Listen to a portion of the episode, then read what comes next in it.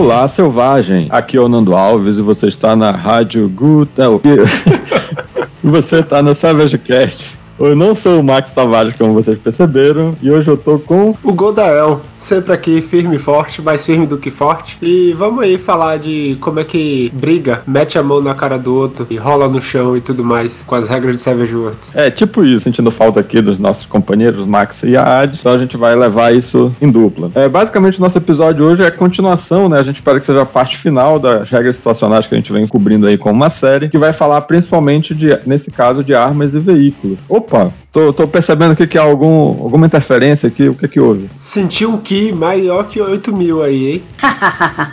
Ela é Hades. E aí, Hades? Eu tive alguns incidentes aí. Acho que teve uma plataforma instável no meu caminho, mas agora eu voltei. Tô aqui, tô aqui. A gente conjurou a Hades pra gente falar que estávamos com saudade e ela apareceu. Então, o episódio de hoje a gente vai falar sobre as regras situacionais, principalmente de armas e veículos. Claro que vai ter uma outra coisa. Nesse caso aqui, enquanto o episódio passado a gente falou de manobras, né? Aqui vão ser realmente situações, assim. Vão ser mais situações que vão ocorrer durante o combate, mas que não necessariamente são manobras, vamos dizer assim, ações ativas, né? A ideia que a gente separou é que no episódio anterior eram coisas que você podia escolher fazer caso quisesse. Aqui são meio que coisas, como o Nando falou, mais passivas, em que a situação está lá, você vê como é que se lida. Não é algo que você, eu quero fazer isso, e aí faz. Tem algumas, na verdade, aqui, até, mas a maioria não é. E a lógica é exatamente o que o Nando estava falando. É, a gente juntou é, regra de armas, veículos e o que sobrou, né? Porque tinha umas, umas mais umas três, quatro que não tinham, não, não tava exatamente relacionada, mas a gente não vai fazer um episódio só sobre isso, então segura aí. É, é a gente até consegue forçar uma barrinha aí de relacionar, até. é possível. então é isso, gente. A gente se vê daqui a pouco.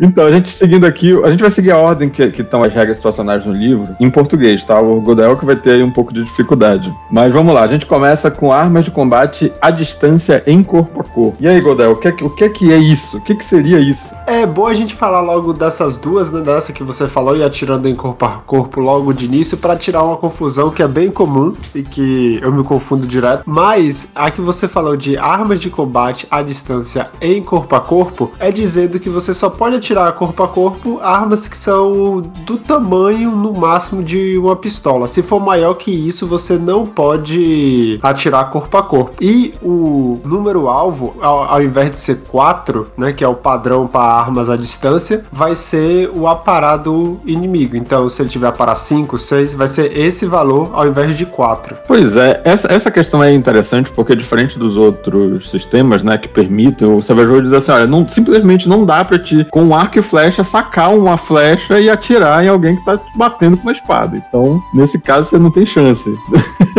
não pode, é isso. Não dá para atirar em alguém com uma 12 no corpo a corpo, gente. É só dizendo uma dúvida. E magia, por exemplo, a pessoa tem a magia raio e vai soltar corpo a corpo. Qual seria a sua regra? Seria o aparar também? Nesse caso, sim. E é, vamos lá, é com a mão, né? Vamos dizer assim, com a mão, com. E se for um cajado, Nando? E se for um cajado? É, aí, aí já, já é mais complicado, né? Porque aí você teria que mirar o cajado. Eu acho que, dependendo da manifestação, é possível sim. Mas aí pode dizer também que a magia não sai do cajado, né? O cajado é só o foco. Ele pode segurar o cajado com uma mão e tacar-lhe o fogo com, com a outra mão é justo. Que pode, ok. Mas só tô dizendo porque a regra diz armas à distância, né? A gente, então, se o mago vai soltar qualquer magia, que seria a distância corpo a corpo, a gente considera o aparar, não quatro. Sim, porque isso é parte da lógica de que se você tá tão perto da pessoa, sua reação de sair do caminho daquilo tem mais a ver com a reação de luta, que é, é derivada do aparar. Sim. Tem a ver com a questão de que não é interessante atacar um artista marcial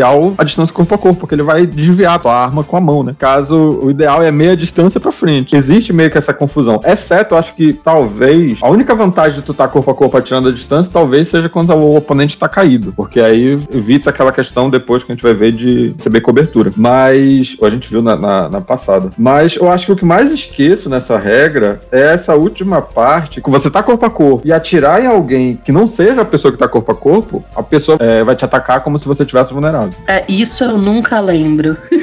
É, isso é importante mesmo, é bem difícil de lembrar. Não é que, igual em outros sistemas, que a pessoa, o inimigo adjacente tem um ataque grátis ou de oportunidade, mas você fica vulnerável para aquele atacante. Então aí você, você abre a guarda, né? É como se fosse, ah, tu não tá prestando atenção aqui, tá prestando atenção lá, e aí você abre a guarda. Sim. Agora, essa outra questão aí de atirando corpo a corpo, qual é a diferença aí, Ad? As regras dizem que por mais que as pecinhas no tabuleiro estejam paradas, na vida real, quando as pessoas estão se sentando tapa, elas não estão paradinhas cada uma no seu quadrado, elas estão engalfinhadas. Elas estão se mexendo e tem uma tendência de, por mais que você esteja mirando, você acertar o que você não queria. Então, nesses casos em que você tem o risco de acertar algo que você não pretendia acertar originalmente, ele te sugere usar a regra de espectadores inocentes. É aquela história, né? Você tá tentando atirar em alguém que tá lutando com outra pessoa. E isso, a gente, isso não fica claro, né? É você atirando em alguém que tá lutando com uma terceira pessoa ou mais. Então isso seria atirando corpo a corpo. A tradução não, não ajuda, né? Eu acho que é esse que é um ponto, porque a gente pensa atirando corpo a corpo ser a regra anterior. E se a gente pega armas à distância em corpo a corpo, também é, é, é algo que fica meio estranho. Como é que é em inglês aí, Godão? Em inglês tá atirando a corpo a corpo, basicamente. Far into melee. É, atirando into, né? Tipo, seria contra corpo a corpo, acho que seria isso. Into, é. Mas o texto aqui tá, não tá claro. Eu acho que ainda é se você tá corpo a corpo com a pessoa. Você tá ali no meio da confusão, trocando tapa, e você quiser atirar, você. Isso adiciona a outra regra que a gente acabou de falar. Eu entendo diferente já. Eu acho que atirando em corpo a corpo é se você tá engalfinhado com a pessoa. E atirando corpo a corpo é tem duas pessoas trocando tapa e você tá tentando acertar a outra estando de fora da briga, sabe? Na distância normal da arma. Exato, exato. Ah, é, tá certo. Firing into a tangle of people. Então você está atirando naquele grupo de pessoas embaralhadas. Sim. Então, na verdade, é como se você estivesse atirando em alguém que está em corpo a corpo. É essa, essa que, é, que é a grande. Ah, então eu nunca usei isso aqui na vida, porque isso é bem comum, né? Principalmente seus aliados estão lá lutando corpo a corpo, você de longe atirando na, no mesmo alvo. Eu nunca usei essa regra. Pois é. Já usei, já usei a regra de espectadores inocentes e já fiz merda por causa da regra de espectadores inocentes numa mesa. Ó, na verdade, assim, aí qual é, qual é a história, né? Você. Eu acho que é legal a gente falar logo da regra de espectadores inocentes, que ela é uma regra muito, muito rápida e muito elegante, né? Porque basicamente, você tá tirando alguém e tem a chance de acertar uma outra pessoa que você não, não quer acertar. Se você tirar um dado de perícia, você atinge uma, uma vítima aleatória adjacente, ou diretamente na linha de tiro, né? Ou, ou entre você e o alvo vamos dizer assim. E o dado selvagem nunca acerta espectadores inocentes, né? Então, se você, eu acho que acredito o seguinte: se você falha e ainda tira um no dado de perícia, você errou, você acabou errando o alvo original e acertou algum outro alvo. Então, que esteja na linha de tiro ou que esteja ali adjacente, ou talvez lutando. E se você estiver usando armas que tenham KDC de tiro 2 ou mais, ou estiver usando escopetas, é, a chance aumenta para 2, tirar 2 ou menos. Então, isso faz com que atirar contra é, um combate corpo a corpo torne o, o negócio mais complicado. Nesse caso, só que aí é, é, importante também deixar claro. Não é assim, ah, então quer dizer que eu tô atirando contra dois inimigos. Se eu tirar, tiver um sucesso, eu acerto um, tirar um, eu acerto o outro. Que legal. Não, a regra é clara, é só quando isso for dramaticamente apropriado, né? Não é se fazer de doido e dizer assim, ah, vou acertar com erro. É só quando você realmente não quer acertar ou não pretendia acertar o outro, aí de fato você tem que aplicar a regra de espectadores inocentes. Agora, me, me aborrece muito, aí eu tenho que falar, é essa questão de traduzir figure por figura, né? A gente não usa esse termo figura em português, é miniatura, né? É bonequinho. É, até bonequinho é melhor do que figura. Sim, isso é verdade. Quando você falou a primeira vez, eu achei que era figura de imagem, mas não. não figura de miniatura. É. Exato. Fica a minha indignação. Em, em várias das, das regras falam figuras, mas aí é, é, outra história. Mas eu acho que é isso, né? Essa, essas são três regras. As duas primeiras têm uma confusão e essa última complementa, na verdade, a segunda, né? Tirando corpo a corpo, você precisa sempre olhar para os espectadores inocentes, porque você pode acabar atingindo alguém que não queria. Eu acho que a surpresa desse episódio é que as regras todas são um pouco complementares. Por exemplo, a próxima regra é combate montado, que ela é complementar com plataforma instável. Sim, é. elas se Sim. conectam, né? Uma puxa a outra. Atirando corpo a corpo é bem. Ela é bem mais frequente do que a gente imagina, mas a gente não usa tanto, né? É, assim, eu acho, eu acho isso melhor do que dar cobertura pro, pro inimigo. Porque eu acho que outros sistemas acabam fazendo disso. Ah, se tem alguém na tua frente, é, entre você e o alvo, o alvo tem cobertura. Eu acho que isso torna menos complicado. E é isso que eu fazia às vezes. É, eu acho que isso torna menos complicado. E entra nessa história. Apesar da miniatura estar na frente, num- numa luta, as pessoas estão girando, né? Estão rodando, estão se abaixando, estão se levantando. Então, de fato, ali, é, eu acho que essa regra é um pouco mais elegante nesse caso. Porque fica dependendo só de uma rolagem. Não... Não tem penalidade adicional, né? E só pra reforçar, tem que tirar um no dado de perícia e falhar a rolagem. Ou seja, o dado selvagem tem que ser, no, no caso, dois ou três. Ou se você tem penalidade, né? Se for um tiro com menos dois. Se você falhou e o dado de perícia foi um, você acerta outra pessoa, que vai ser problemático, dramaticamente coerente. E em termos práticos, isso só vira um problema se você não tem um Benê. Mas tudo bem. É, realmente. É, é como, é como as falhas, a- a- as antigas falhas de magia, né? Que antigamente também era dessa forma, agora é só com falha crítica. Se você tivesse um bend, você conseguia Sim. apagar essa- esse problema. Então vamos aí para armas improvisadas. E agora eu vou usar mais a regra de, espectador, de atirando corpo a corpo. Eu também vou. Sim. Vamos para armas improvisadas. Essa é uma outra regra que eu gosto bastante, né? É, eu gosto bastante, uso direto, mas, de novo, tem cenário que isso é basicamente o que os personagens vão usar, né? Porque você não vai andar armado o tempo todo, então a maioria das vezes a arma é as coisas que tá ao seu redor. É, e tem outras situações, né? Quando você quer usar a arma talvez de uma forma que não, não é o jeito correto dela. Então vamos dizer assim, ah, eu quero arremessar o meu machado de duas mãos. Ah, não pode. Pode, aí só que aí eu considero que é uma arma improvisada. Sim. Você quer dar um. pegar a sua escopeta, acabou as balas, você pega a escopeta pelo cano e dá com. e dá na cara do, do Ah, colhe uma adversário. coronhada. Eu sei que É. relendo essa regra, eu vou transformar no meu objetivo de vida usar uma bola de boliche como arma improvisada. é, meu, é meu novo objetivo de vida. Me chamem para um jogo onde eu possa fazer isso. É isso. Eu, eu só acho meio pesada essa penalidade de, de dois. Mas eu acho que até que faz Eu acho que sentido, faz assim. sentido.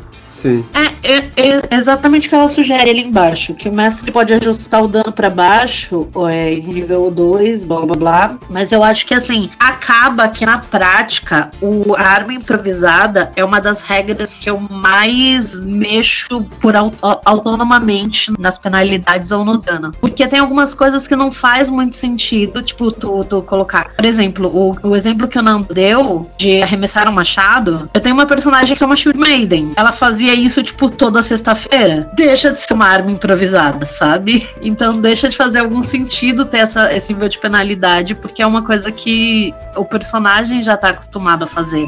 Então é uma É. coisa que. Eu, sempre mexi muito nas penal, tanto na penalidade de dois, quanto no dano, que ele sugere que seja, sejam divididos em duas em três categorias, né? Leve, média ou pesada. E aí ele muda tanto a distância quanto o dano de cada uma delas. Assim, nesse teu caso, eu acho que eu usaria uma regra de especialização, porque eh, tem a regra de especialização de perícia lá nas regras situacionais que, ah, você tem a perícia lutar, então você sabe lutar com tudo. Mas se tiver regra de especialização, você tem que dividir, né? Ah, lutar com armas de lâmina longa, lâmina curta, eh, machados, enfim. E aí, se você lutar com alguma arma que você não tem especialização, você tem menos dois, né? Basicamente isso, é, é muito parecido. Sim, sim. Aí o que é que eu faria se eu estivesse narrando? Eu dizer, olha, então você pode gastar um pontinho de perícia aí pra, pra fazer o seu machado de, de batalha arremessável aí. Você sempre vai poder arremessar sem penalidade. Eu acho que eu faria dessa forma. Eu seria um pouco mais cruel. É, eu acho que, acho que faz, faz sentido mesmo. Outra coisa é a pessoa que. O personagem que usa sempre a mesma arma improvisada, né? Ele sempre tá lutando com cadeira. Meio que, sei lá. Ele é um personagem do filme do Jack Chan. É, é o Jack Chan. Não, o Jack Chan tem que ter a vantagem. Tem uma vantagem que te permite lá improvisada de graça. Ah, É, faz sentido. Mas aí você improvisa qualquer arma. Eu tô dizendo no caso de um personagem que tem isso mais como um, um, um flavor, mais como uma coisa assim pra dar uma marca pro Um trait personagem. de personagem. Isso ao invés de que ele pega qualquer coisa ao redor. Mas ele tá sempre lutando com seu guarda-chuva, por exemplo. Então, às vezes vale a pena deixar. Tudo bem, essa é sua arma. Você sabe usar ela sem precisar gastar o ponto. Nesse, nesse caso, é só mais como vai ser as estatísticas de um cajado, mas é seu guarda-chuva. É, pode ser. Nesse caso, sim, né? Eu gosto dessa ideia. O que é diferente de você estar no meio da balada, você vai lá no, no coisinha de guarda-chuva, bafa um e sai lutando. É diferente. Mas se é algo que já usa direto, eu acho que vale a pena deixar só como cosmético, né? É, nesse caso, como cosmético, teria. Mas no caso da Hades, por exemplo, um machado de batalha dá D8 de dano. É, sim, não. Nesse, nesse caso aí eu concordo. Aí, aí é diferente. É, ela tá dando mais uma utilidade pra arma que não existia, né? Então nesse, ca- nesse caso eu acho que. Vocês nunca viram a galera brincando de batalha campal com machados, né? Tá bom. Enfim, mas daria até pra ir pro ferreiro e falar: olha, eu quero que meu machado de batalha seja balanceado pra arremesso. Dá, dá pra, dá- eu acho que dá pra fazer. Né? Dá. Aí você paga mais caro por isso. Mas é, é isso que eu tô falando. Essa, a regra de armas improvisadas ela é uma das que eu mais mexo dentro do jogo. Ah, cara, eu, eu gosto muito dela. Inclusive na hora de pegar um, um inimigo e bater no outro com- como se fosse uma arma. Aí é bom. Principalmente em Supers, né? Supers tem até uma tabela com outras coisas maiores do que essa tabela oferece. É. Lá, lá é por peso. É- Lá é um pouco mais interessante. Armas naturais agora. Olha, armas naturais foi uma grande mudança, assim, com relação a, a Deluxe, né? No caso aí, porque agora as armas naturais elas têm características especiais, né? Dependendo do tipo. Eu acho que isso não tinha na Deluxe. Eu acho que não. Era só uma questão de que quem tinha arma natural não estava não tava desarmado. Agora não, além disso, existe a questão de que cada, cada uma das armas naturais tem a sua característica. Sim. No caso do morder, ele pode morder se o alvo também estiver agarrado. Porque quando você agarra um alvo e deixa ele preso, a única forma de dar dano é meio que espremendo o alvo. Então é só o dano Hum. de força. Com garras, você. Não, não garras, com presas. Com os dentes lá, você pode morder mesmo com o alvo agarrado. Então você dá mais dano. Então vale fazer um vampiro bodybuilder aí só pra ficar segurando os outros na força e mordendo. Que imagem mental do inferno. Vampiro bodybuilder é ótimo.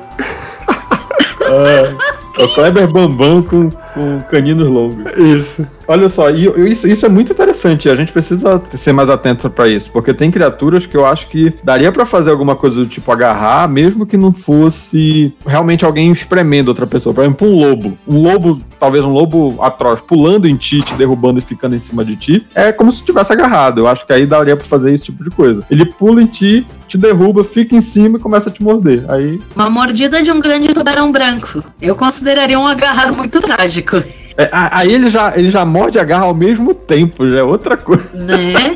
O- o mais desesperador. É, nesse caso, eu botaria que, tipo, se ele tiver uma ampliação na rolagem de atacar, você também fica preso pela próxima rodada. É, mas geralmente tem isso, né? Sim. Eu acho que, inclusive, talvez lá no Tubarão tenha alguma coisa falando disso. E só passando pelas outras duas rapidinho, garras você tem mais dois em atletismo pra escalar, né? E em superfícies mais macias, em que sua garra pode auxiliar de verdade, né? Não querer escalar um prédio com as garras naturais. Então, mais dois pra escalar. É o único uso que, é o único que não tem uso em combate, né? Mas em compensação, você pode, você consegue atacar com as duas garras, né? Se você tiver ambidestria ali, é possível fazer dois ataques com garra. Sim, e isso a gente vai ver mais pra frente, mas quem luta com duas armas, duas espadas, por exemplo, não tem a vantagem que ele teria contra uma pessoa que tá usando só uma espada, por exemplo. Então, se Entendi. você está lutando alguém com duas rapieiras e você tem garras, a outra pessoa não tem vantagem nem bônus nenhum contra você. Mas a gente vai chegar nessa regra já já. Isso mesmo, tanto faz, né? Essa garra, mordida,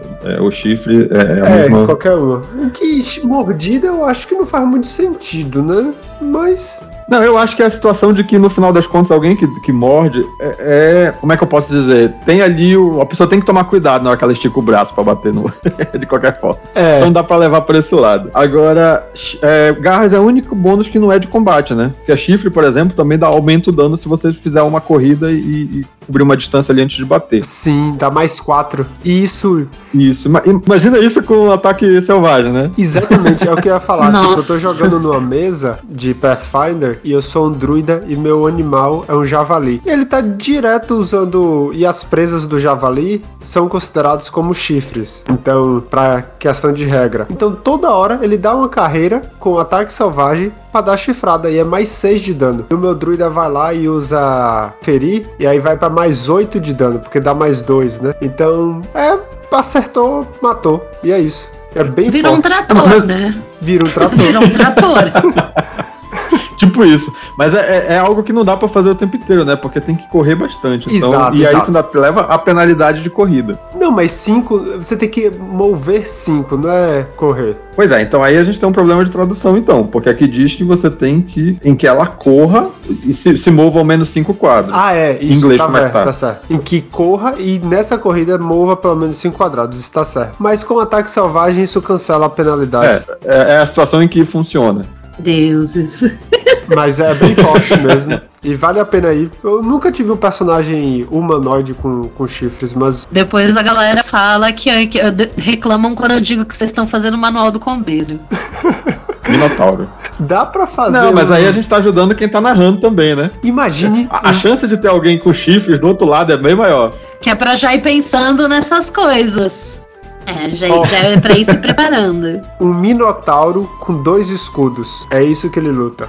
Ele tem dois escudão, um em cada braço, e ele luta só dando chifrada. Ai, meu Deus. Fica aí a O ideia. dano ajuda também. Depois dessa, eu, eu- eu vou até insistir pra gente já passar pro ataque de toque, que né, mano? Eu, eu gosto da regra do, do ataque de toque, que é tipo brincar de pega-pega no meio do, do combate. É tipo, ah, peguei. É dar uma cutucada aqui, fazer uma, cos uma cosquinha, né? É, ele funciona pra quando você tem que, principalmente, fazer algum efeito mágico de toque, né? E aí a regra é simplesmente você adiciona mais dois no teu lutar, porque tu não tá querendo causar dano, tu só tá querendo cutucar a pessoa. Tipo, ah, peguei. É isso. Sim. Ou você tá com um pincel e você só quer passar uma tinta na pessoa pra marcar ela. É, e- tem bastante uso também na, em supers, né? Que tem algumas, alguns poderes que basta tocar o oponente e aí Sim. isso já aplica ali alguma paralisia, alguma coisa do tipo. Nesse caso aqui me lembra também luta de taekwondo, que eu tava vendo um lutador falando, que antigamente taekwondo não tinha nada eletrônico, tu tinha que dar um golpe, um chute que fizesse barulho pro juiz realmente ouvir. E dizer, olha, realmente o, o chute encaixou. Agora, cheio de sensor eletrônico, tu só precisa encostar o teu dedão e aí já ganha o ponto. Então eu acho que é taekwondo é, contemporâneo é com ataque de toque. É, É tipo esgrima. É, exatamente. isso. No caso, é só a regra diz mais dois pra rolagem de lutar. E é isso. Bem, bem direto. Então, ataque de área. Eu acho que é o terror, eu acho que é a regra situacional mais aterrorizante do, E por quê? Porque ela, tem- olha, pra começar, ela tem uma coluna inteira de texto pra ler. Na verdade, é quase, na verdade, ela é quase uma página inteira. É, é isso que é, o, que é o ponto, né? Ela é quase uma página inteira de regra. E aí a gente, se for parar pra ler essa regra no meio do jogo, isso vai te deixar meio, meio agoniado. Mas qual é a questão? É que ataques de área aqui são feitos com aqueles ataques, não ataque de área de cone, eu acho que é principalmente ataque de modelo de explosão, né? Que usa essa regra de ataque de área aqui. Não, a área de cone tá aqui também, incluso. Tá no segundo parágrafo já começa. É. É, nesse caso aí seria pra lança-chamas, né? Realmente. Mas na maioria das vezes, com relação à magia, principalmente, vai ser com o, o, o explosão lá, né? Não é o rajada. Nesse caso aqui, qual é a questão? Tem que posicionar o modelo. Quando você faz um ataque de área, você faz a- o teste de ataque pra tentar fazer o ataque ser no lugar que você tá mirando. Então, se você quer jogar a granada ali na- aos pés do, do oponente, você tem que fazer um, um teste pra que ela realmente seja arremessada aos pés. Se você falhar no teste, na verdade, não é que você falhou em arremessar a granada, você falhou em acertar o lugar. Isso. É essa que é a, que é a grande questão aí, né? Talvez, eu acho que uma falha crítica, é, eu não sei se tem alguma coisa na regra, que não me lembro, mas eu acho que na falha crítica, eu acho que aí sim você falharia em arremessar essa granada pra longe, e aí seria não, seu- aos seus pés, no final das Tu dropa ela pra trás. só que aí, no caso, isso para ataques, é essa que é a diferença. Para ataques de é, modelo de explosão. Para ataques de cone, aí realmente quer dizer que você falhou na hora de, de ligar o lança-chamas, na hora de realmente. é, é, é, então tem essa diferença. Para ataque de cone, se você falhar, o ataque não aconteceu. Ataque de modelo de explosão, se você falhar, o ataque aconteceu, mas ele vai cair em algum lugar aleatório. Então é essa que é, que é a questão. Você vai, vai ouvir um desvio, né? Sim. o modelo de explosão vai ser, vai ser colocado numa direção aleatória. E aí tem a regra do desvio, que basicamente ela vai acontecer a partir de, de um. Você vai lançar dados. É um D6 vai, de distância, né? Que vai ser do ponto onde você queria, vai ser um D6 de distância, quadros, no caso quadros ou polegadas de distância. Se for arma arremessada, tipo granada, ou 2d6 se for armas de projeto. Aí, tipo, por exemplo, um lança-granadas, né? E aí o lança-granadas tem o potencial de lançar com maior desvio. Só que tem um, também uma chance maior se tiver sido a, a curta, média ou longa distância, né? Então aí, ou seja, tem toda essa, essa complicação. Se você está tentando arremessar uma granada muito longe, a chance de desviar é muito maior do que se você estiver tentando arremessar ela mais perto. E você rola esse D6 ou esses dois D6 para saber que distância vai ser do ponto que você colocou. E depois você rola um D12 para saber em que direção ela desviou. E aí é um ponto. No, e aí você usa um ponteiro do relógio. Então, se você tirar um 12 no D12, ela vai, vamos dizer assim, numa distância reta. Se, vamos, se o mapa fosse o, o, o norte para cima, você iria para cima, né? Vamos dizer assim. Então, nesse ponto, você tem que saber qual distância desviou e em que direção desviou. Só que tem uma regra aí que é o seguinte: ela nunca pode desviar, e aí é uma regra que, se você esquecer, cria situações bem absurdas. Porque ela nunca pode desviar mais do que a metade da distância até o alvo original. É, o que isso quer dizer? Se você, o alvo tá a 12 metros de distância e você conseguiu tirar 8 nos 2D6, você só vai conseguir, ela só vai desviar até 6 metros. Ela não vai desviar 8 metros. Porque, no caso, 8 quadros, 8, 8 polegadas. Porque senão criaria situações em que seria possível você desviar para trás de você. então aí isso evita esse tipo de situação. Então, sempre a distância máxima que pode desviar é igual a metade da distância pro alvo. Então, essa é a regra, digamos assim, dita de forma mais geral, né? Então, você já vê aí que ela é um pouco complicada, ela tem muitos elementos. Quando tu te acostuma com ela, você vai de boa, mas você tem que fazer algum, alguns exercícios aí pra poder fazer. Era exatamente o que eu ia falar. Eu quero uma escolinha do professor Nando com exemplos, exercícios, atividades, show, slideshow, porque essa regra não entra na minha cabeça. E só um, um adicional é a parte de evasão. Então, se o ataque dá para ser evadido, vai dizer no poder, vai dizer na arma. Se não tem dizendo nada e você usou um modelo de explosão grande, vai acertar todo mundo que tá ali no meio, ninguém pode fazer nada. Então, mesma coisa para cone, mas tem que dizer no ataque que, que pode ser desviado, evadido. Essa regra ela funciona muito melhor quando você não tá usando o grid quadriculado, né? Porque diz assim, se o modelo encostou em, algum, em alguma miniatura, algum token, né? Algum marcador de, de, de qualquer personagem, levou o dano. E aí, quando você faz isso com quadrados, é meio esquisito. Tipo, às vezes só encostou, sei lá, eu, eu acho que é. O Savage Worlds não foi feito para usar o quadradinho, então os modelos não, meio que não combinam. E aí, quando você tá jogando sem miniaturas, tem uma regrinha aqui que diz que a quantidade de alvos afetados é fixa, né? Então, para modelo pequeno é 2, para modelo médio é 3. Eu acho essa regra muito ruim, só para deixar isso claro. Eu acho ruim também. Antes, antes era aleatório, salvo engano, a quantidade, mas agora eles colocaram isso para essa quantidade aí. Puxando, né, a regra de evasão que a gente acabou de mencionar, alguns ataques, geralmente aqueles que podem ser telegrafados, você sabe, vai ligar o lança-chamas, o dragão vai soltar uma, uma baforada de fogo. Você sabe, você vê ele virando a cabeça, abrindo a boca. então, tá, assim. Ele, ele, dá, ele dá aquela inspirada, né? Enche aquela bochecha é, dele. Ele enche o pulmãozinho. Nem sei se é possível. Ele enche os pulmãozinhos de réptil dele. Isso é. é. bom ter essa ideia na cabeça, porque aí você não. Se for algo que não tá listado, um ataque que você viu ali agora, eu vou usar o meu spray de cabelo e com esse isqueiro aqui para tentar fazer um lança-chamas improvisado. Você sabe que dá para evadir, porque você é, é meio telegrafado. Mas se o ataque não diz nada, não pode. E esse é o caso dos ataques de explosão, né? Mágico, cone, que usa o cone. Não tem, não diz lá que é, que é evasível. Então, basicamente, você acerta. acerta acertou fazer a magia. Até porque o maluco fez um Paranauê com as mãos, você não consegue imaginar do que, que aquele mago é capaz, né? Começa por aí. ah, tá bom. É, mas eu ainda acho muito forte.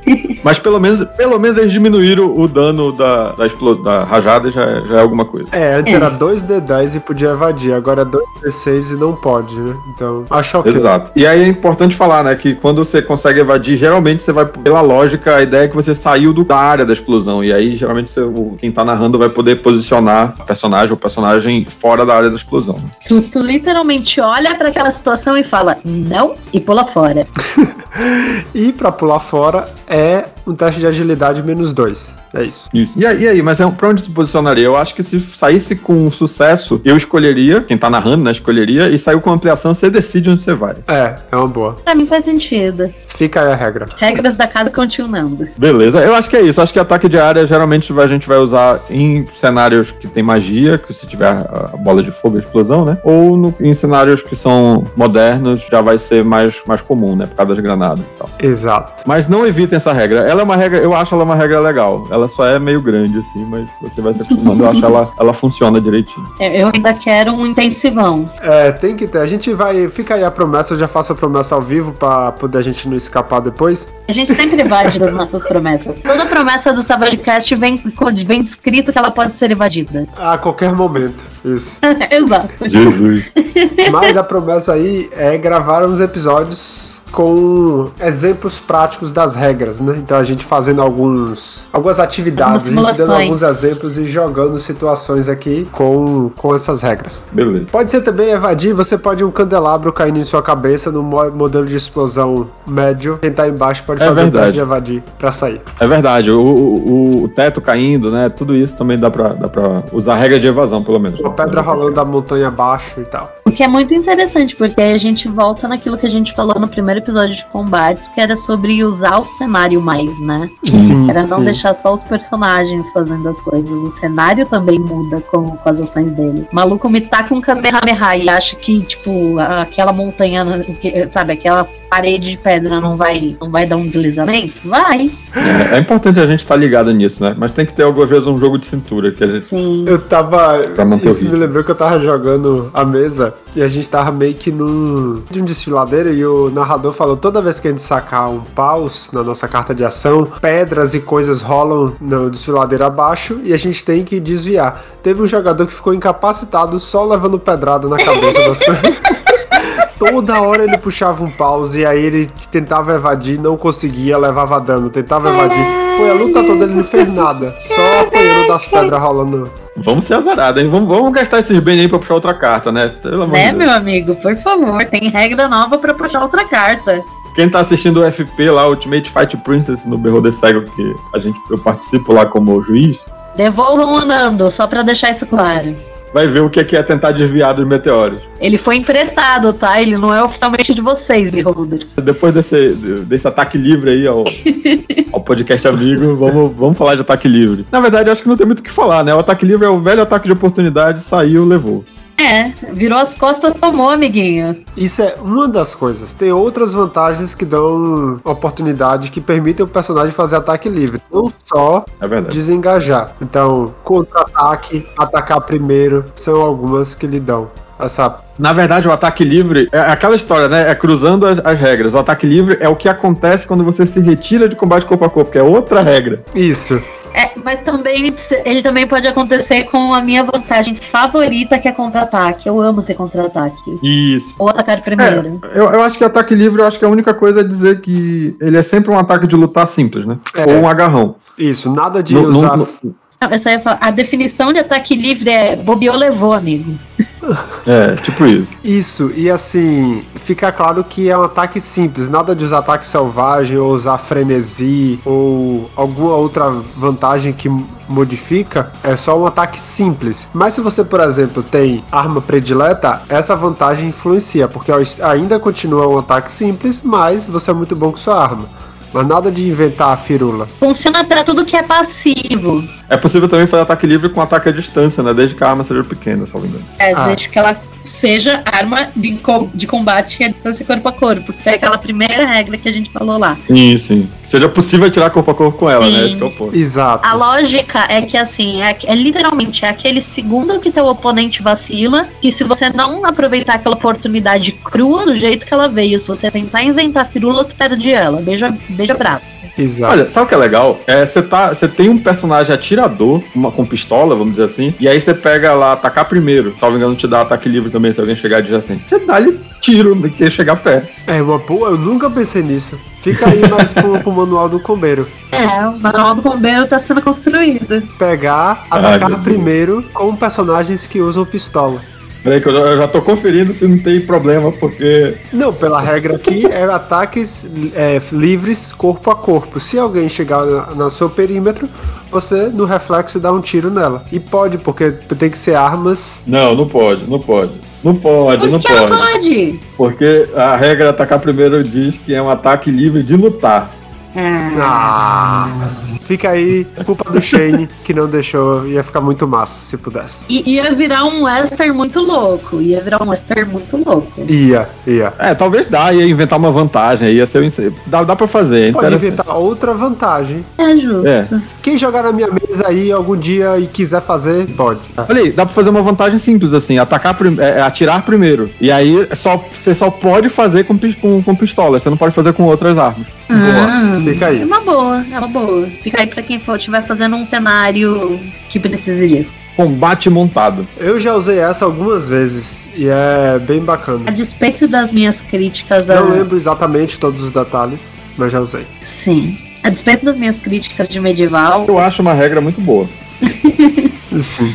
Porque olha só, o combate montado no Savage World é muito vantajoso. Porque você vai ter um extra. Por mais que seu cavalo não seja de combate, o cavalo ali eu acho que já tem força D10, eu acho, D12. Se ele der uma mordida, já é uma chance de dar um dano interessante. E ele vai agir, ele age de forma independente. Então é um outro personagem te ajudando e fora a movimentação, né?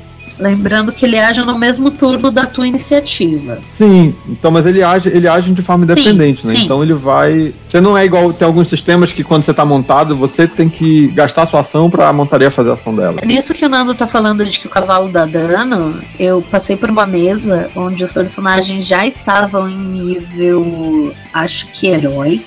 E um dos personagens quase morreu pisoteado por um cavalo de guerra. É só o que eu tenho a declarar. Beijo, Wagner. Eu sei que você tá me escutando.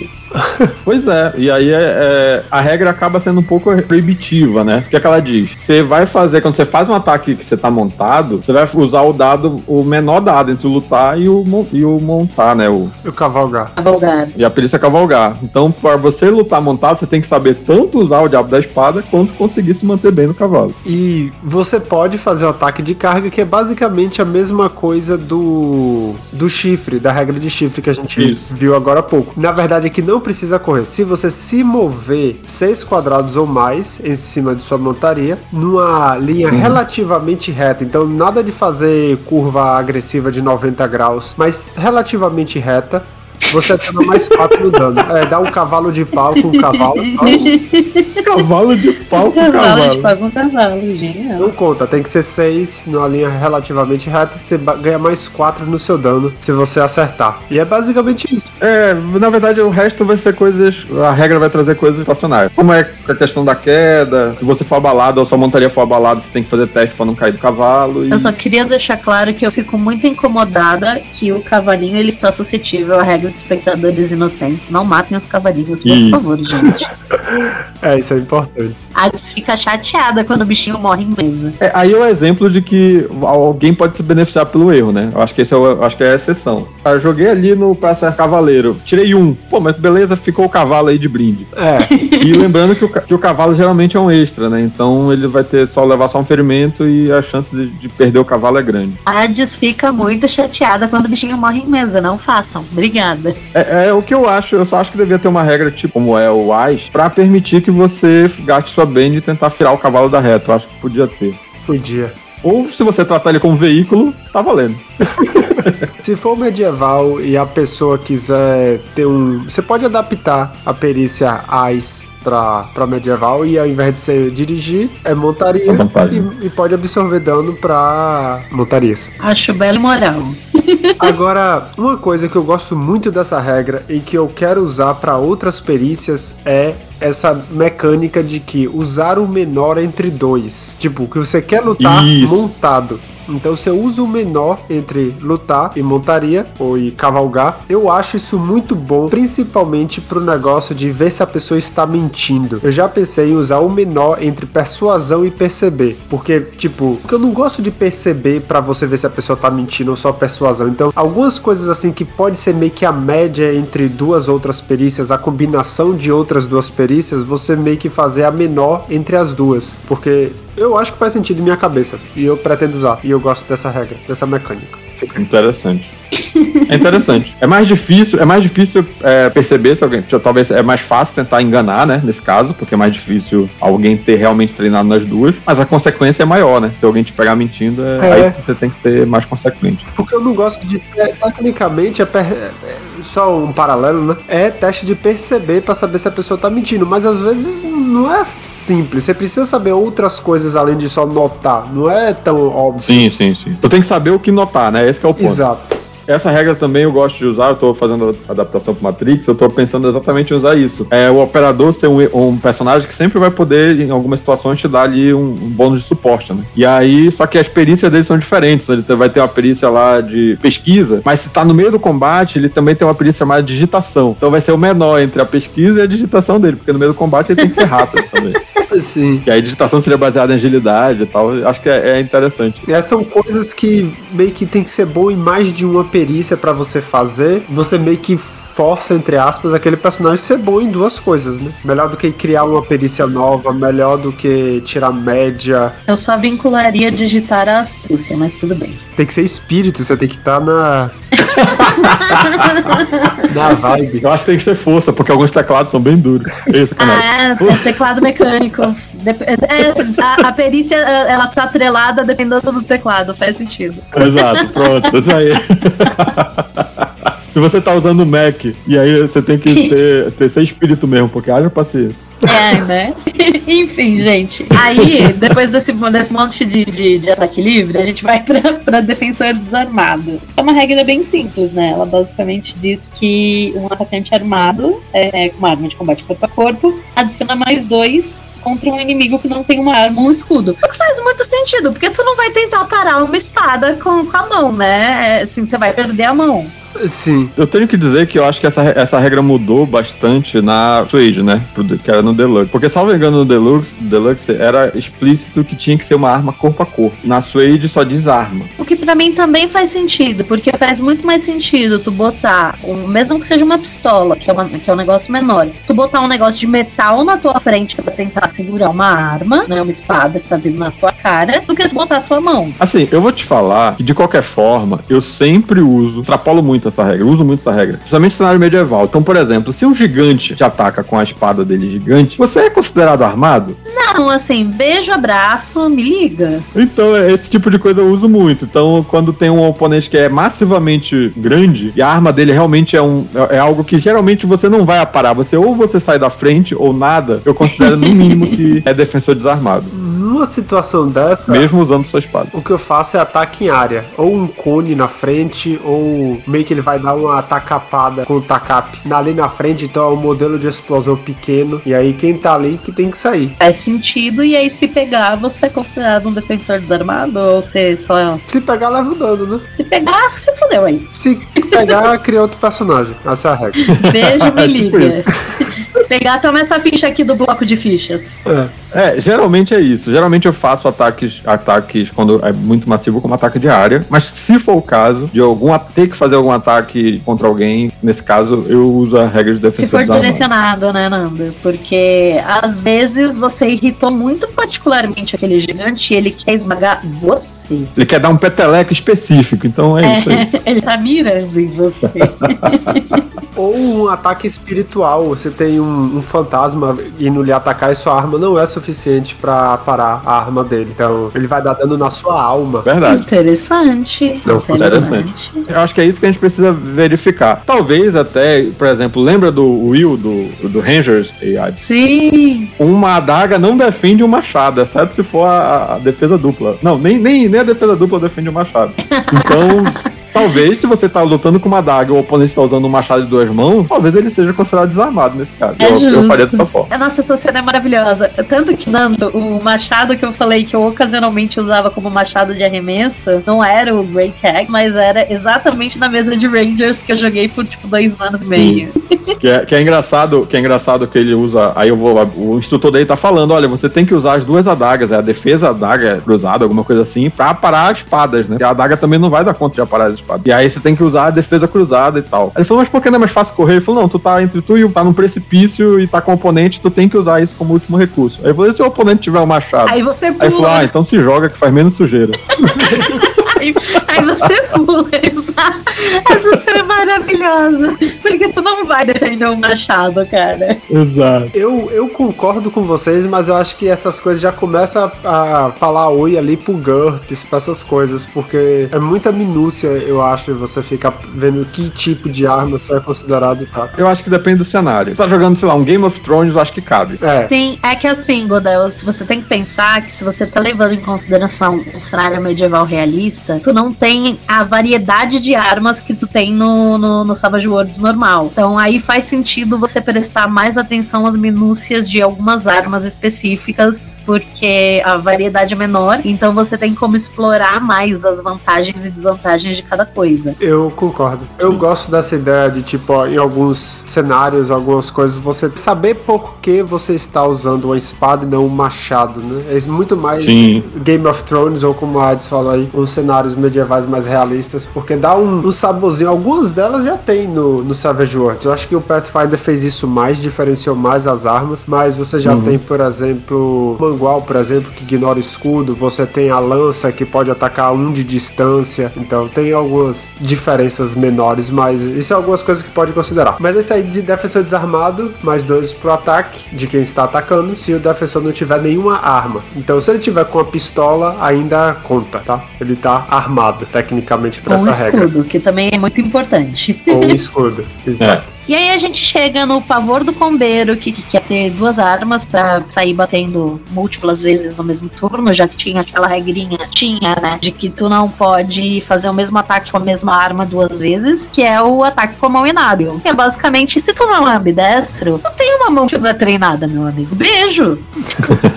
Na edição anterior, né? Não podia fazer dois ataques com a mesma arma, então você tinha que apelar pra, pra mão inábil pra poder fazer um segundo ataque. Agora não tem mais. Fica a questão, né? Qual é a vantagem de usar duas armas, então? Tecnicamente, a vantagem de usar duas armas é você ganha mais um nas suas rolagens de lutar se o adversário não tiver escudo ou tiver só uma arma. Então ele luta só com um machado ou se ele luta só com uma espada, você vai ter mais um contra ele ou ela, contanto que o adversário não tenha escudo. Então você tá na vantagem Sim. numérica de coi segurando coisas. Você segura duas coisas, ele segura uma só. É, ele tem que se mais um. defender de duas coisas, né? Isso.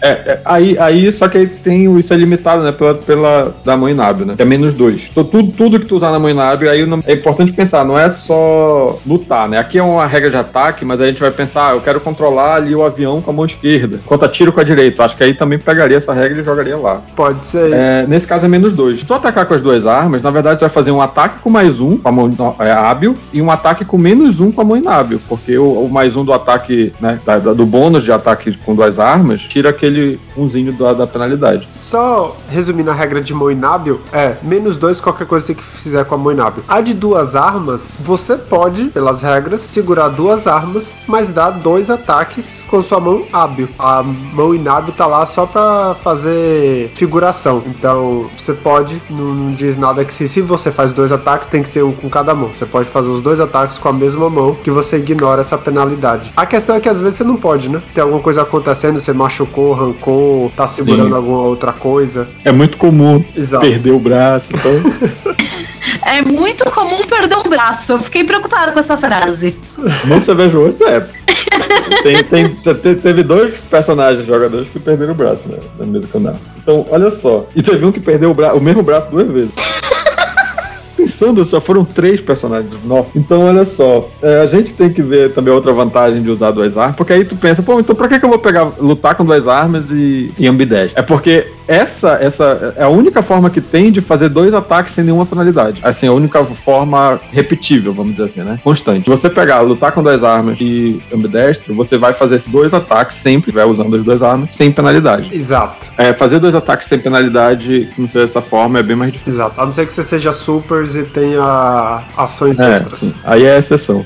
Mas são basicamente dois avanços pra você dar dois ataques, eu acho justo. Eu acho que é. É justo, é justo. Tá, tá, tá bem justo. E, e, lembrando que não é mais a mesma, peri a mesma vantagem, tanto para tirar quanto para bater, né? Então aí também já é mais difícil ainda. Existe a arma rapieira, que lhe dá mais um no aparar. Você pode é verdade. usar duas rapieiras. Porém, você só recebe bônus para qualquer coisa na mão inábil caso você tenha ambidestro. Então, se você está segurando a rapieira e você não tem ambidestro, você não recebe o bônus de aparar daquela arma. Fica Justo. Se você tiver, aí você tem um bônus de mais dois, um de cada rapieira. Exatamente. Manual do combeiro safado. E se tu usar dois escudos?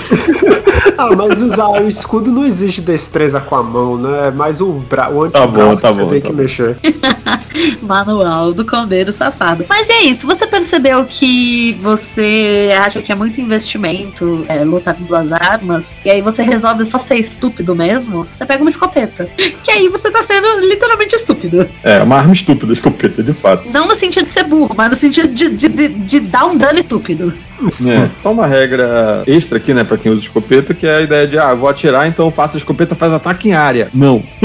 Ela não faz ataque em área. Ela é mais fácil de acertar se você estiver usando a escopeta com a, a munição padrão, né? Que é aquela de dispersão. Você ganha um bônus de mais dois pra atirar e ela causa mais dano quanto mais perto estiver do alvo. Só dá o dano total se estiver na distância curta. Pra além disso, ela vai diminuir o dano é, gradativamente. É, e só notar que esse mais dois pra atirar é a distância curta, tá? Média Uhum. e longa você não recebe mais dois pra atirar. Bem, bem lembrado. Lembrando que a escopeta pode ter cano duplo. Exato. É, a de cano duplo adiciona mais quatro se atirar com dois canos ao mesmo tempo. e é bom que resolva, porque até tu recarregar isso aí. É bom que resolva. E ganha mais quatro no dano, né? O de cano duplo. É bastante. E é rezar pra resolver, é isso. É, exato. O cano duplo vai dar mais 4 no dano. Você ainda vai ter aquele mais 2 em atirar com cano duplo. E se é disparar com as duas, vai ser um mais 4 no dano. Então é, é basicamente um ataque selvagem aí. Sim. à distância. É bem ignorante mesmo. Justo. É, como eu falei, é estúpido. Vai ser 3d6 mais 4. É. Isso. Nossa. Lembrando que o espectador inocente pra escopeta, nesse caso, é 2 ou menos. Rapaz, eu só vou. Mas se bem que deve demorar, né? O recarga deve ser 3. Você deve precisar de uma ação inteira pra recarregar. Não, depende, depende. Tem escopeta, aquela pump action que tu só faz De cano é duplo? de boa. A cano duplo? É. Não, o problema da cano dupla é que ela só tem dois tiros, um em cada cano. Então tu tem que recarregar depois disso. Mas é isso, a recarga dela é demorada. Ah, É, tu vai gastar um turno pra fazer a recarga. Isso. exato. Mas vale a pena aí. Eu acho que eu vou começar a andar com meus personagens de espingarda. De cano duplo. Lembrando que se você tiver duas armas e você for hábil pra lutar com as duas armas, você sempre pode usar a escopeta, largar ela, não recarregar até o final do combate e usar as duas armas depois. Só uma dica. É, você com uma pistola em cada cintura, dá de 12, pá, larga a pistola, ou larga a 12 no chão, saca as duas pistolas e segue o jogo. Ah, então. Elegância passou longe, né, gente? Oxi, pra quê? se você. Dando, se você precisa de uma escopeta, seu problema não é elegância, meu amigo. Não, realmente, né? Tô pensando aqui em nível. é, é, nos filmes, geralmente a escopeta é aquele personagem mais bruto. Os elegantes usam sempre duas armas. Ou armas. É, não, você tem que ser versátil, gente. É isso, que, é isso que eu aprendi na minha vida. Aqui eu vou abrir um parênteses rapidinho e dizer que tem quatro regras que elas casam bem com esse episódio, mas elas estão no outro episódio anterior sobre regras, que são fogo de supressão, mirar, recarregando, que casa com a escopeta, não é mesmo, minha gente? Uhum. E preparando armas, que também tem a ver com o negócio de largar a escopeta e pegar as duas pistolas da cintura. Então, elas poderiam estar aqui, mas como o episódio ia ficar muito comprido, tá lá no episódio anterior, vai lá olhar, que, né, importante. Exatamente. Aqui é só regra situacional, não é manobra. Aqui é tudo passivo, lá é manobra. Aqui você tem que largar a arma no chão e pegar. E é isso. No outro episódio você vê como você recarrega ou saca as próximas. Exato. Exatamente. Então, olha só, a próxima regra é a regra de iluminação. Pois é, essa regra é aquela que talvez saísse de, de armas, né? Mas atirar no escuro também é complicado. É, atirar no escuro é complicado. É, e basicamente quanto mais escuro, maior a penalidade. E é isso, pra todo mundo. É, É. basicamente, é penumbra, escuridão e escuro como breu, né? No caso é total e completo. É basicamente escuro como breu é todo mundo tá cego, né? Simples assim. 2 menos 4 menos 6 e dane-se. Pronto. É, é legal pra estar jogando Deadlands ou, ou fantasia medieval que algumas criaturas ignoram essas penalidades. Então sair pra caçar à noite é um pouco perigoso. É, as criaturas ignoram a penalidade se eu estiver jogando no Fantasy Grounds, porque se eu estiver narrando numa mesa física só com papel, eu vou esquecer e não vai, não vai adiantar de nada. Mas é importante isso. É menos 2, penumbra, menos 4, escuridão. Tá, tá escuro, mas tu ainda consegue ver a silhueta. E quando tá realmente escuro e ninguém vê nada, é menos 6. É só colocar isso ali no escudinho ou do ladinho e correr pro braço. a próxima a gente poderia ter colocado, inclusive, lá junto à montaria, né, com o bate montado, que é basicamente, se você tá no lombo de um cavalo, meu amigo, esse negócio chacoalha a plataforma instável. Um barco é uma plataforma instável, um carro em movimento no meio de um cenário Mad Max é uma plataforma instável, então assim, você tem penalidade porque a vida não é fácil, não é mesmo? A mesa que eu conheci jogando, que eu conheci o Nando, foi The Last Parsec e o meu personagem andava no hoverboard atirando. Então eu tive que comprar a vantagem, que eu não lembro qual é. É, mãos firmes. Steady hand. Que ignora a plataforma instável. Que ignora sim. a plataforma instável. Então eu tive que pegar mãos firmes só para poder ficar atirando enquanto surfava no meu skate. Mas foi bacana. Ah, e, e salvo engano, no mão firmes também diminui a penalidade para atirar com a remo. Que aí a gente vê como as penalidades no Salvage Worlds elas começam a se acumular com uma certa facilidade, sim. dependendo do tipo de babaquice que você tá fazendo.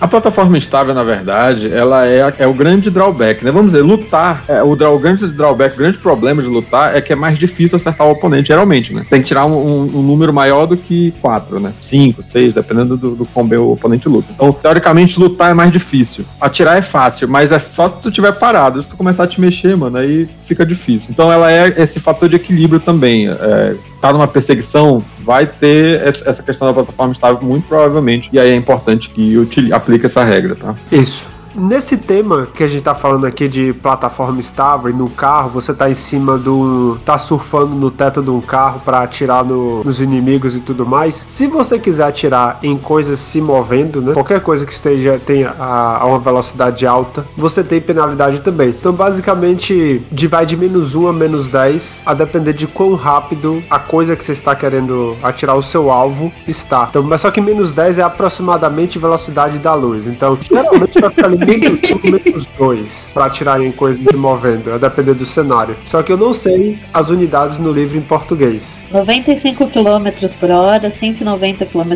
por hora, 380 km por hora, Mach 1, Mach 2 e velocidade da luz. É essa a escala. É velocidade relativa, né? Então se você tá parado e o carro tá passando a 100 km por hora, você vai ter menos um. Agora, se você tá, se você tá a, a, a 90 e o cara 95, é assim. É, não tem penalidade. Assim, os dois idiotas a 80 km por hora.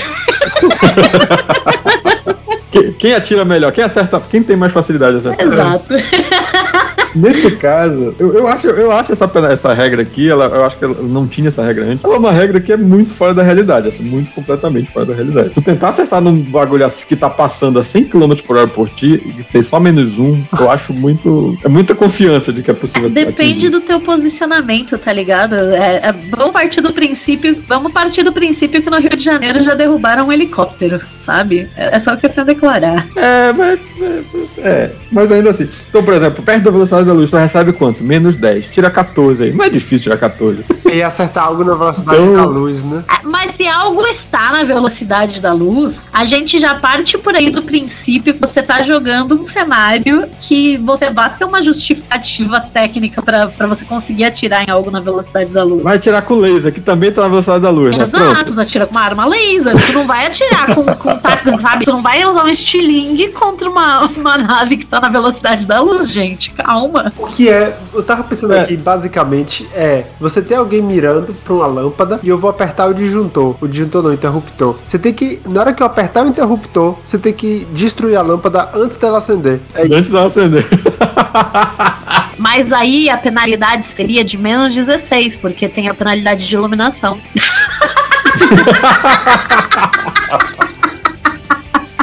Ai, Jesus, Ai, cara. Mas essa regra é meio real mesmo. É, eu não sei. Na verdade, eles pegaram. Eu acho que eles pegaram a, a, tabela lá do Supers, como eles fizeram muita coisa, né? Tiraram do Supers lá e, e tacaram aqui no, no básico. Mas a velocidade é isso. E carro? E veículos, não? É, veículo, na verdade, é uma regra para dizer assim: olha, é o seguinte, a gente tem outras regras para falar disso. É justo. Tá lá no livro pra dizer isso. Olha, se tu quer, tu quer trabalhar com veículo, tem um capítulo inteiro com esta estatística de veículo e tem um capítulo que vai falar de perseguição. Exato. É, e outra, é, e dizer assim, atirar de veículo é, é a mesma regra de atirar normal, só que tem plataforma estável. É isso que diz a regra de veículo. Isso. E assim, provavelmente essa regra de perseguição em veículos vai ser um dos que a gente vai trazer exemplo aqui, né? Você Não vai sabe? ser o Nando que vai narrar perseguição, mas Olha o nível Ok. do desaforo! dá esse castigo Né? pra ele. Brincadeira. É, ele tem direitos autorais sobre perseguição. E tem um suplemento de veículos. Não sei se você sabia, mas tem um suplemento Não. É verdade, saiu simplesmente. que é só de veículos. Então fica aí. Algum dia talvez a gente faça a revisão desse suplemento. Eu não sei você, mas eu considero o Weird Wars o meu suplemento de veículos. é verdade. Lá tem bastante veículo aéreo, naval, todo. É, então. É, mas esse suplemento de veículo, inclusive, tem de sci-fi, o caramba. É interessante. A questão aqui é que na, a Suede ela abandonou a, a regra de veículos no tabuleiro, né? Na mesa. Que antes tinha no, no- na Deluxe uma regra toda, toda específica para veículo fazer curva, velocidade, aceleração e tal. Não que entendi aquela Eles regra. basicamente disseram, olha, mano, resolve com perseguição. Se tu precisar usar realmente veículo na mesa, faz uma conversão ali da, km por hora. Salvo engano, é um para um. Se é 100 km por hora, ele se move 100 quadros no tabuleiro. Ah, caiu da mesa já, né? Só que tem uma regra lá que se tu, tu se mover mais do que 12 quadros é, ou polegadas no tabuleiro, tu tem que fazer um teste lá é, é, pra não poder não perder o controle. É Você tá, indo, você tá dando spoiler aí das próximas regras, mas isso casa muito bem com esse meu personagem que eu tava em cima do hoverboard e eu tava no tabuleiro surfando pra lá e pra cá, me movimentando o tempo todo. Então a gente tinha que usar essa regra aí. Sim, isso eu lembro. O Vitor tinha que usar, inclusive, a, a, a face pra que lado tava a tua miniatura virada. É, porque se você vai fazer curva, tem que de 90 graus, você tem que rolar, não sei o A que. gente jogava no Deluxe ainda nessa era. Ai, que pavor, para. Gente, pra não ficar longo demais o episódio, agora a gente vai pras três regras finais, que eram as que a gente não ia fazer um episódio só sobre elas. A gente começa com tamanho e escala, porque o Nando tava aí com o gigante o Takap, assis- tipo, as- a- os episódios todos falando do gigante do Takap. Então, Nando, tamanho e escala, Uhum. vamos. Pois é, né? Aí tem o, tamanho de escala, na verdade, você tem que recorrer à tabela de tamanho no capítulo do bestiário. A ideia é de que tu tem a regra de tamanho, que é aquela que diz tamanho 0, 1, 2, 3, 4, 5. Essa é uma regra. E a regra de escala é se diz se você é médio, pequeno, grande, enorme, colossal, alguma coisa assim. Então, claro, elas se relacionam, né? Tu tem o tamanho, o valor de tamanho vai ser vai entrar ou subtrair na tua resistência. Qual é a diferença? Então o tamanho vai influir na resistência. E a escala, ela vai influir no modificador para atingir e ser atingido. Então essa que é a grande diferença. Então alguém que tenha um tamanho é, normal, não tem nem penalidade, que é zero, né? O tamanho que vai entre 0 e 3 é tamanho considerado médio. Então não tem nem penalidade nem, nem bônus para tentar, tentar atingir outras criaturas do mesmo tamanho. Só que aí quando você começa a mudar, isso vai ter um bônus. Então, por exemplo, um grande já tem um modificador de mais dois. O que isso quer dizer? Atingir alguém um médio, tentar atingir alguém grande, vai ter um bônus de mais dois. Quem tentar o grande, tentar atingir um médio, vai, vai transformar isso em penalidade, vai ser com menos dois. Isso tanto pra corpo a corpo quanto pra distância. Isso, exato. Isso teve uma porrada no sentido de- na minha mesa, porque a gente foi exatamente pegar o Savage World pra tentar fazer lá o,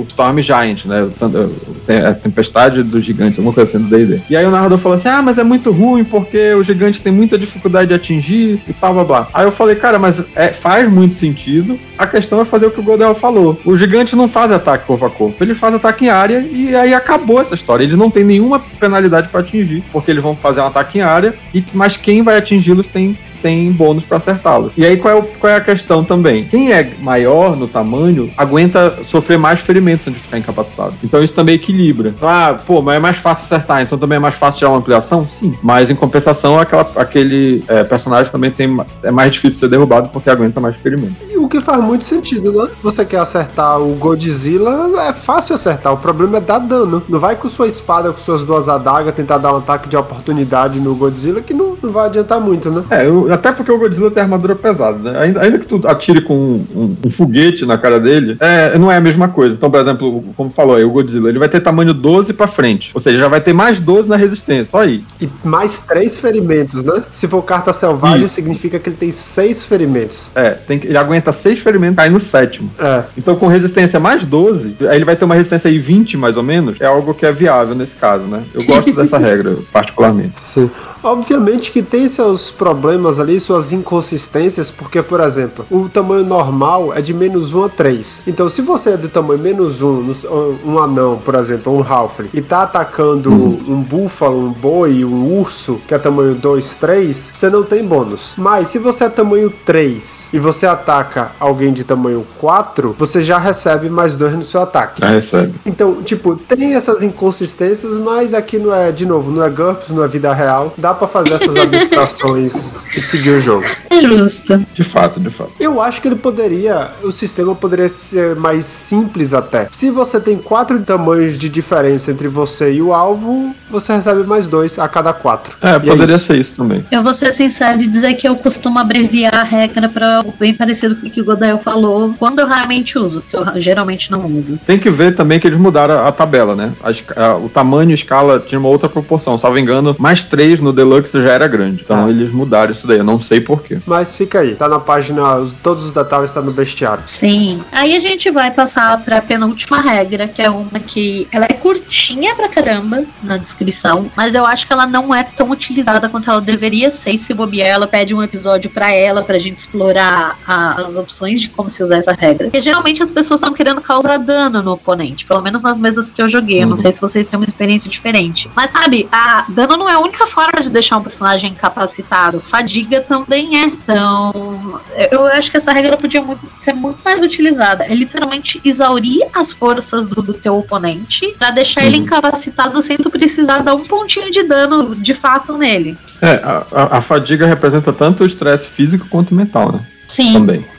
Então, então a, grande questão é ter formas de fazer, de causar fadiga. No supers é muito mais simples, né? Inclusive. Tem lá é. envenenar. A, a, a, regra de fadiga, na verdade, ela é só uma regra que ela vai ser apontada para ela, né? Então, como a fadiga só diz assim, como funciona a fadiga? Cada nível de fadiga te dá menos um, penalidade em todos os testes, como se fosse ferimento, e você aguenta levar dois níveis de fadiga antes de cair, que é fadigado, Sim. fatigado e exausto. Então, menos um fatigado, exausto menos dois, e incapacitado caso chegue no terceiro. Então, é mais, é, precisa de menos etapas para ficar incapacitado por fadiga. Agora, Agora, como receber fadiga? Aí tem que ir para as outras regras, né? Que são as regras de envenenamento, de perigo, de inalação de, de fome, sede, é. sono, enfim. Sim. E é isso que vai causar fadiga, geralmente. É, a maioria das vezes, ou é algum poder que diz que causa fadiga, ou são coisas ambientais, né? Ao redor. Como o Nando falou, veneno, ou falta de oxigênio, ou calor Sim. extremo, fome, sono. Coisas da vida aí, né? Que a gente tem que fazer todo dia para sobreviver. Pode causar fadiga. Mas eu gosto da ideia de usar fadiga também como como foi mencionado, a parte mental, né? Às vezes é um uhum. ataque mental, um ataque até emocional, assim, que lhe deixa abalado.